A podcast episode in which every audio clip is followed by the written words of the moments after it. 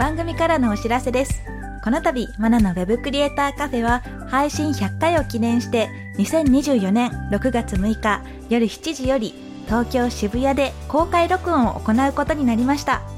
公開録音の詳細は番組詳細欄のリンクよりご確認ください。たくさんのご応募お待ちしております。ウェブクリエイターボックスマナでした。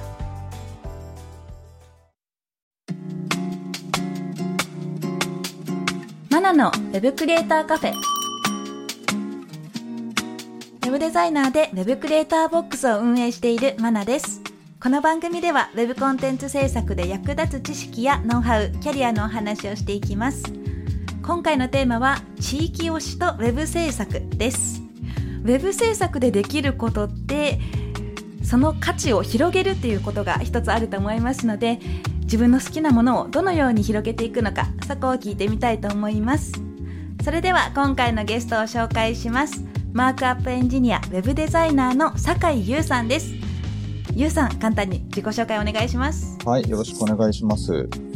仕事は紹介していただいた通りマークアップエンジニアとウェブデザイナーやってましてフリーランスでやっています。あとは講師の仕事もちょこちょこやらせてもらっていて、今はデジハリでメンターの仕事みたいなこともやったりしています。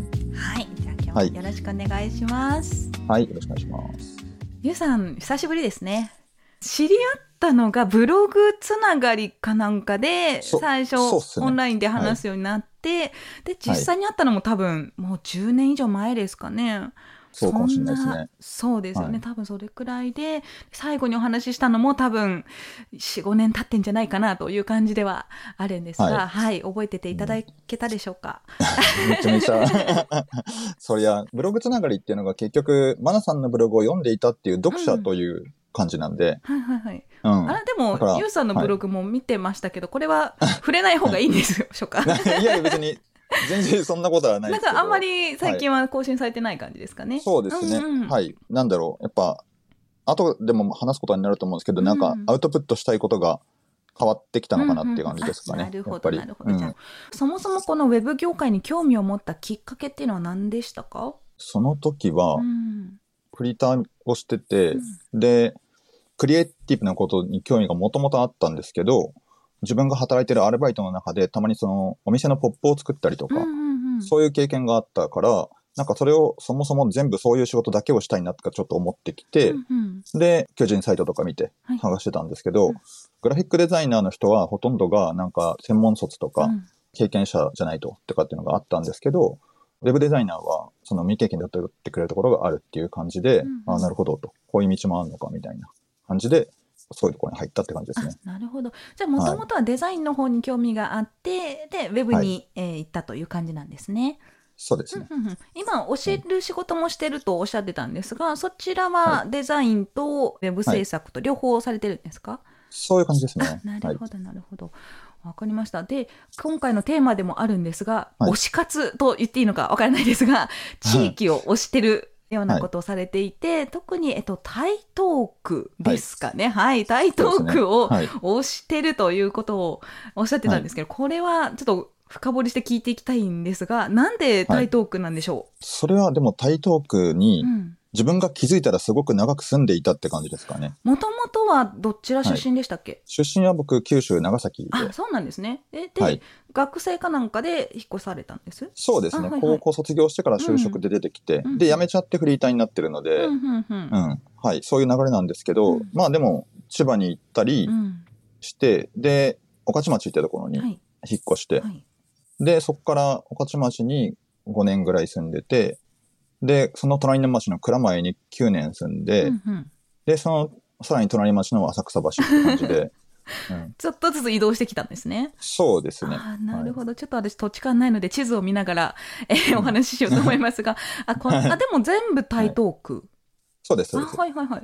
最初になんでこの台東区にしようってなったんです？いや、それはなんかたまたまで。うん、たまたま、うん。なんか、その交通の便がいいとか、はいはいはい、なんか総武線に近いとか、うん、なんかそういう基準で選んでたんですけど、はいはいはい。うん、で、御徒町から蔵前に引っ越した時に、うん、この町好きだなって途中で気づいて、うん、それまでは別にたまたま選んだ町だったんですけど、で、好きだなって思ったり、きっかけの一つが、はい、川が好きになったからって感じですかね。隅田川があるので、近くに。はいはいはい。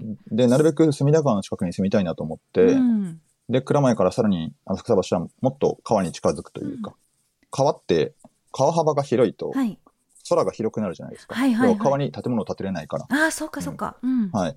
だから、目の前に川があると、すごいこう視界が広くなるなっていうところですかね。そういうのもあったりして。あそうなんですね。はい、私のように土地勘のない方に、えー、と補足しておくと、隅田川っていう大きめの川があって、それを挟んで浅草寺。ですかね。挟んではないですね。あの、隅田川沿いにこう。沿いに浅草寺があって、はい、で、その向かいに川挟んで東京スカイツリーがあると。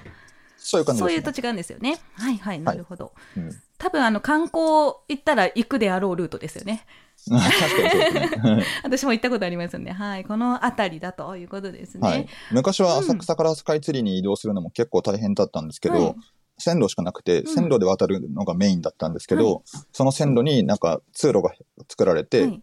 歩いても渡れるようになったりそうですよね。私歩いて行ったことがあるので、はい、微妙に長い距離だったんですけど。うん、はい、遠いですからね。はい、遠いですよね、うん、頑張って歩いてきましたけど、確かに気持ちいいですよね。はい、こう開けてる土地で、都会なんだけど、ぎっしり詰まってる感じあまりなくて。はい。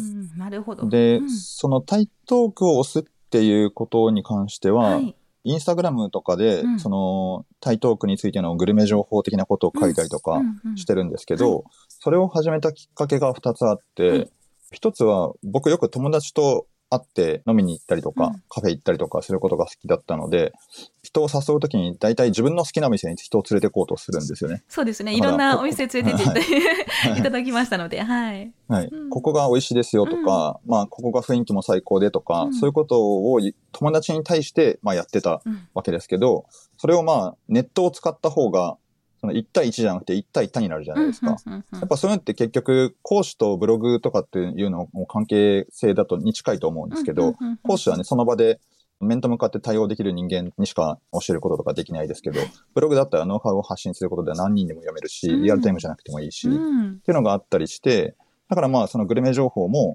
友達に教えるだけじゃなくて、ソーシャルを介して人に伝えられるっていうことの方が、まあ効率がいいなみたいな。あ、なるほど。っていう、うん。っていうのが一つと、うん、で、もう一個は、やっぱコロナで自分の好きなお店が潰れちゃったりとか、うん、うん、活動が縮小してる場所とか、うんうん、そういう、あとできなくなったイベントとか、うん、そういうのがあるので、4年ぐらい前にその結構そういう意味では本腰を入れたって感じになりますかね。うん、なんかここでもっとやった方がいいなみたいな。ことを考えました。直接お店の方とお話しして広めていったりっていうこともされるんです、はい、そうですね。そうなんですね。はいあとはその街の人とその連携を取った活動とかみたいなこともちょっと手伝わさせてもらったりとか。なるほど。なんか、フェスとかアートイベントとかも開催する予定があるっていうふうにお伺いしたんですが、はい、そうですね、うん。一応なんかツイッターのね、固定ツイートにも書いてるんですけど、はい、あの、目標ということで、そうですよね。そう、2年以内にそのアートイベント、街規模のイベントをやろうっていうふうに決めて、で、自分が主催じゃなくても、うん、あの、手伝うことに関しては、もう本当来週ぐらいにちょっと大きめなイベントがあって。そうなんですね。はい、うん、そのイベントはなんか上野公園であるイベントがあって、フェスがあって、それのまあ広報的なことを手伝わさせてもらったりとか、うん、あとはその街の人とっていう意味では、まあお店を単に紹介するだけじゃなくて、うん、街の清掃活動とか、そういうのも今参加しています。そうなんですね。なるほど、それがウェブとすごく親和性があるっていうふうにお考えなんですよね。はい、そうですね。はい。まあ、ウェブの仕事って結構、どんな仕事にも横断的に関わる仕事かなと思っていて、はいはいはい、まあ、それはもちろん他にもね、いっぱいありますけど、ウェブって結構作るウェブサイトごとに、その業界がそっちにあって、で、どこの業界でもやっぱ重宝されますよね。うん、確かにそうですよね。うん。うん、まあ、デザインだけでもそうだし、ウェブサイトを作るっていうことのスキルも、まあ、いろんな時に生きるなっていうのをよくね、学校でもよくそう話するんですけど、はいはい、うん。なるほど。なんか地域情報って言ったら昔だったら回覧板だったりとか掲示板だったりとか、なんかそんなイメージがあるんですけど、うんうん、今はウェブでも、お年寄りの方でも、はい、じゃあ届いてる感じはあるんですかね？えっ、ー、と、それは確かにプラットフォームによるかなって感じで、うん、地域のその情報発信っていう意味で言うと、うん、Facebook ページが一番多分街の人たちに扱われてるのかなっていう印象ですね。すねはい。Facebook ページと、あとはオープンチャットとかですね、LINE の。はいはいはいはい。はい。なるほど。台東区オープンチャットとか、うん Facebook の台東区なんとかみたいなのが結構あるんですよ。うんうんはい街ごとにもあるし、区全体でもあるし。そういうところに、まあ、例えば自分が書いたインスタをうん年配の方に届けようと思ったら、Facebook にそれを貼ってみたりとか、うんうんそういうことで使い分けですかね。あそうなんですね。じゃあインスタグラムも結構メインで使われてるのかなと思ったんですが、それだけではないんですね。そうですね。うんあの、自分のその情報の置き場がインスタになってるって感じで、うんうん現状は。なるほど。はい。もちろん、あの、ウェブサイトも本当は作りたいんですけど、全然作れてなくて。ね。あの、はい。一番ちょっと効果が大きいのは、その、インスタかなっていう現状は持ってて。そうなんですね、はいこれがいつも思うんですけど、ソーシャルだと、そのプラットフォームに、よるじゃないですか。例えば、もうイーロン・マスクさんがですね、あツイッターもうやめますって言ったら、はいそのはいコンテンツがもしかしたら消える可能性もある。って考えると、ねインスタグラムにはい依存するよりも、ウェブサイトをちゃんとした方がいいのかなって思ったりもするんですけど、その辺どうめっちゃ思います。ますよね。はい。だから、ね投稿したことをなるべくこう、スプレッドシートとかに取っといて、はいはいはい。インスタってほら、過去投稿を検索できないから、そうなんですよね。だから、うんまあそこがスーパー不便なところなので、うんスプレッドシートに全部投稿文と日付とかをメモっておいて、うんそっちを検索して、あ、過去こういう投稿してたなとか、そういうことをやったりします。そうですよね。特にインスタグラムとフェイスブック、まあメタ社のものってうん。結構うん UI 変わりますし、機能がどんどんこう管理する方も変わっていくと思うので、その辺が別で自分で管理するっていう癖をつけておくっていうのは大切かもしれないですね。そうですね。うん。まあ、あとは結局、その情報を貯めるっていうことだけだったら確かにウェブでアーカイブを作りたいと思ってるんで、うん。それはやっぱりもともとやりたいと思ってるんですけど、うん。やっぱそのコミュニケーションがそれ自体でできるっていうのがやっぱり一番ですね。すね。さっき言った回覧板とかっていう話ちょっとあり,、ましたけど、まあ、回覧板とは言わないまでも、結構地域に関する投稿をインスタグラムでしていると、やっぱり反応をくれる人って近所の人なので、はいはいはい。でそういうところから交流が始まったりするから、うんやっぱ結局、そういう地域付き合いみたいなことって、そこにフォーカス自分がしてると、まあそうなっていくよな、みたいな。うんうんうん。うん。確かに。こう、はい。一方通行で情報を見てねっていうだけじゃなくて、双方ではい話ししながら情報を広めていかないとっていうところはありますよね。そうです、そうです。やっぱ、このインスタグラムで紹介したりとかして、すごく嬉しかったことが、うんうん。僕の運営してるそのインスタグラムのアカウントがグルタイって言うんですけど、はい。台東区をぐるっと回るっていう意味で、うんうん。台東区周辺かうんをぐるっと回るっていうグルメ台東と勘違いされるんですけど、ぐる ぐるっとなんですよね、みたいな。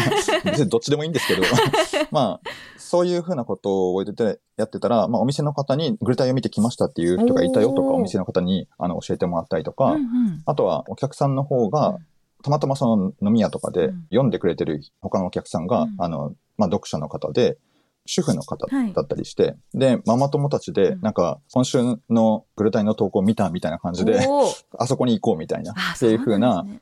まあ、要はその大人の週末とかうん団中とかみたいなのを、もう極小地域版みたいな感じに機能してる部分があったりするので、うんまあ、そういうところはすごいやりがい感じますよね。あそうなんですね。うんやっぱグルメ情報ってインスタグラムとすごく相性いいなってずっと思っていて、はいた。だ検索がしんどいなっていう。そうですね あり。ますそう。だから遡るとかいうよりは、うんなんか日頃見てるっていう人が、はいはいはいまあ、保存機能とか使ってもらってね、うんうん。うんあ今度絶対行こうみたいなやつは保存しとくとか、うんそういうふうに使わないとちょっとまあ、慣れが必要ですよね。そうですよねちゃんと効率使うためには。そうですよね。で、フォローしてもらったんだったら、更新もし続けないと、やっぱ見てもらえないと思うんですが、更新頻度ってどのくらいでされてるんです？一時期はものすごい頑張ってたんですけど、うん一日に4投稿ぐらいしてたんですけど、今は一日1かな。うんうんうん、でも多いですね。すごい。すごい。え、それ全部写真とかもご自身で撮られてるんです、そうです。え、すごい。え、すごいですね。毎日投稿してますね。はい。あとストーリーもやるから、はいはい。結構頻繁に投稿することになりますね。あと僕昔から文章が長いので、あの、1投稿の文も長いんですよね。うんうんうん。ちょっと見てみよう。はい長っすごいた長っ 今ちょっと一つ最新の投稿見てみましたけど、めっちゃ長いですね。何を食べたかと、うんうんでなで、それに合わせて何のお酒飲んだとか、何のコーヒー飲んだとか、うんと、そのお店に行ったきっかけとはい。大体、こういう説明をするから、4段落必要なんですよ。最低。ありますね。はい。で、しかもあの写真も一つ二つじゃなくて、もう5個以上は必ず掲載して、なんか決めてて、はい僕がすごい大好きなお店とか、うん気に入ったお店、うんうんあの、何回も行ってその店のの良さが分かってるお店に関しては、何枚も写真を投稿して、うんうんで、初めて行ったお店はい。に関しては、まだ推しというほど自分がその、その店を知らないの馴で。染んでないと。うん。うん、そう、だから一回行っただけはで、い。常連ぶってる感じはしたくないので、そういうとこ気にするんですね。そう、こんなお店を知りましたぐらいの、はいはいはいうん、知ってるぜ感はあんまり出したくないんですよ。なるほど。そういう違いがあるんですね。はい、これは全部許可取って掲載ってことですよね。基本的にはそうですね。んなる。大体もうお店の人とほぼ絶対話すので、あ、そうなんですね。はい。え、緊張とかしないんです？どういうふうに話しかけるんですか？なんすか緊張って。なんか、あの、すいません、初めてなんですけど、みたいな感じで。雰囲気をこうつかめてから話は。はい。そうなんですね。なんかあんまり忙しそうだったらちょっああ、となかなかまあそうですよね。ね。う。うんん、はい。で、写真撮って掲載していいですか？いみたいな感じで。はい。あ、なるほど。そうですね。そうなんですね。まあでも、好きだからこそ続けられるっていうのはありますよね。そうなんですようねん。はい。これが仕事でやりますってなったら、ここまでの熱量でうん文章を書けないと思うんですが、はい。本当に好きで本当に美味しいと思ったから、これだけ長い文章で写真をたくさん撮ってっていう形になるんでしょう。そうですね。基本的にはやっぱ自分の内こう内側のモチベーションみたいなのが重なってないと難しいですよね。そね。こまでやるのはね。うんうんうんうんはい。試しにってわけじゃないんですけど、うん街の仕事をもう仕事としてやるっていうこともちょっと考えたいなと思って、うんうんうん飲食店だったり、はいまあ、地域活動うんみたいなことを。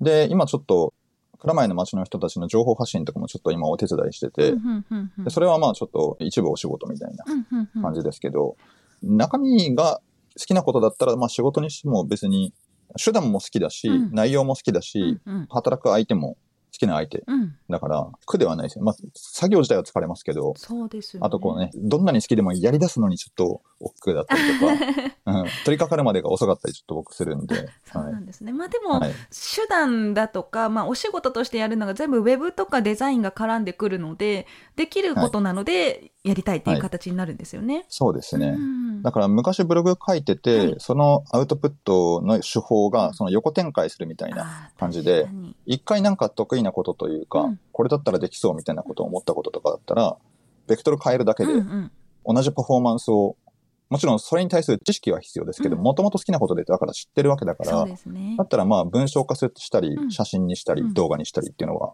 できる人はスッとできる。そうですよね。うねうん、確かうんに確かに。じゃあまあ好きだからこそやってみよう。今までしたことないことでもやってみようっていうモチベーションにつながるから始めやすいっていうのはありますよね。そうですね。うん最初からまあそのグラフィックが作れるとか、ウェブサイト作れるとか、うんうんソーシャルの発信ができるとか、はいそういうのがあったらまあまあ、何でも、じゃあ次これやるかみたいな感じうんうん。うんでできる気はしますよね。なるほど。じゃあ今から私が住んでいる、私今東広島市というところに住んでるんですが、ここを押したいってなった時に、私が全くウェブの知識ないですっていう、そういう駆け出しの方だったら何から始めればいいですかね？好きなものを語ることから語ること。ですかね。うんうんうんつまり、えっと、文章化する、なるほど。うん。うんううん。ん、とか、まあ、でも写真でもいいのかもしれないですけど、うんうん。写真って別にその自分がカメラマンだからとかじゃなくて、はいまあスマホ持ってるわけだからはい写真は撮れますよね。そうですね。はい。うん。で、撮った時に何が魅力的なのか、うんなぜそれを撮るのか、うんうんうんうんみたいな。。で、それをどう魅力的に見せるかってことを考えてたら、うんだんだんそれに関する深掘りをしていくと思うので、んどうやったらこの自分がいいと思ったものの魅力を伝えられるのかっていうことを、写真でもうん動画でも文章でもうん何でもいい,、うんいいので、それをこうアウトプットすることかなって。ね、でもよくブログ界隈でも昔から言われてますもんね。とりあえず書いてみようみたいな。あ、そうですね。うん確かに。で地域推しするんだったら、インスタグラムおすすめですかね、今。そうですね。ううんなんかやっぱりその情報発信のその確率というか、しやすさっていうのが結構ソーシャルごとに違うじゃないですか。Facebook だったらやっぱそのリアルの知人、友人ととかっていうのが文化としては当然あると思うし、そしたらグループに入って、うん Facebook グループにそういう自分の好きなものとかを投稿してみるとか、うんうん結構ね、いらっしゃるんですよ。Facebook グループではい。毎日浅草の風景を撮ってる人とか。へえ、そうなんですね。はいな。るほど。結構それぞれがなんか自分のしたいようにやってると思うんで、うんうんうんうんまあそれをこう続けてみることだろうなっていうのが思いますかね。なるほど。うんじゃあなんか発信したいなって思ったら、それぞれのうん SNS を一通り使うところからやってみて、相性が良さそうなものをうん自分で選ぶっていうのも大切ですね。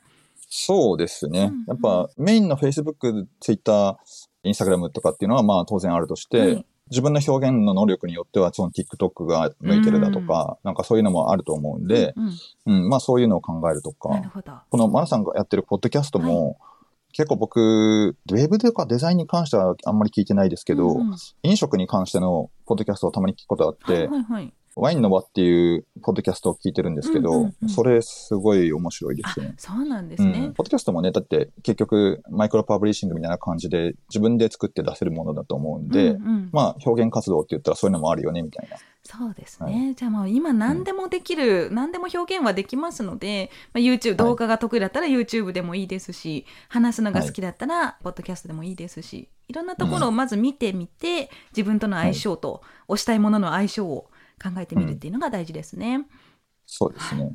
一日に何回も投稿するってことについてなんですけど、はいはいうん、結構ブログもなんか頻繁に投稿してる人時とかがあったりして、はいはい、で、それをこう集中的にやることで筋トレみたいになるみたいなところがあって、はい、僕今までやってるその SNS のアカウント全部そういう風なところから最初始めてるんですよね。